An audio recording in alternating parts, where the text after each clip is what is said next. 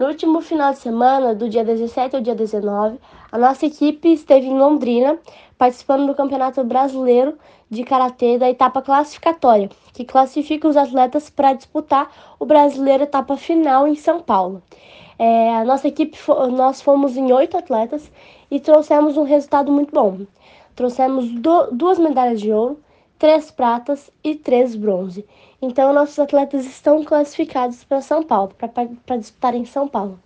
É, particularmente, eu estive participando de quatro, de quatro categorias, é, categoria adulta. Tive um resultado muito bom. Estou é, bem contente com o meu desempenho e com as minhas lutas, com a minha competição. Eu participei das quatro categorias e classifiquei nas quatro. Foi um ouro, uma medalha de ouro, duas, duas medalhas de prata e uma de bronze. Então estou bem feliz.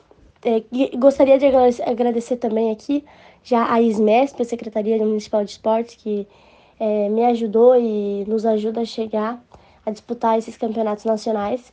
E agora vamos com tudo para a etapa final.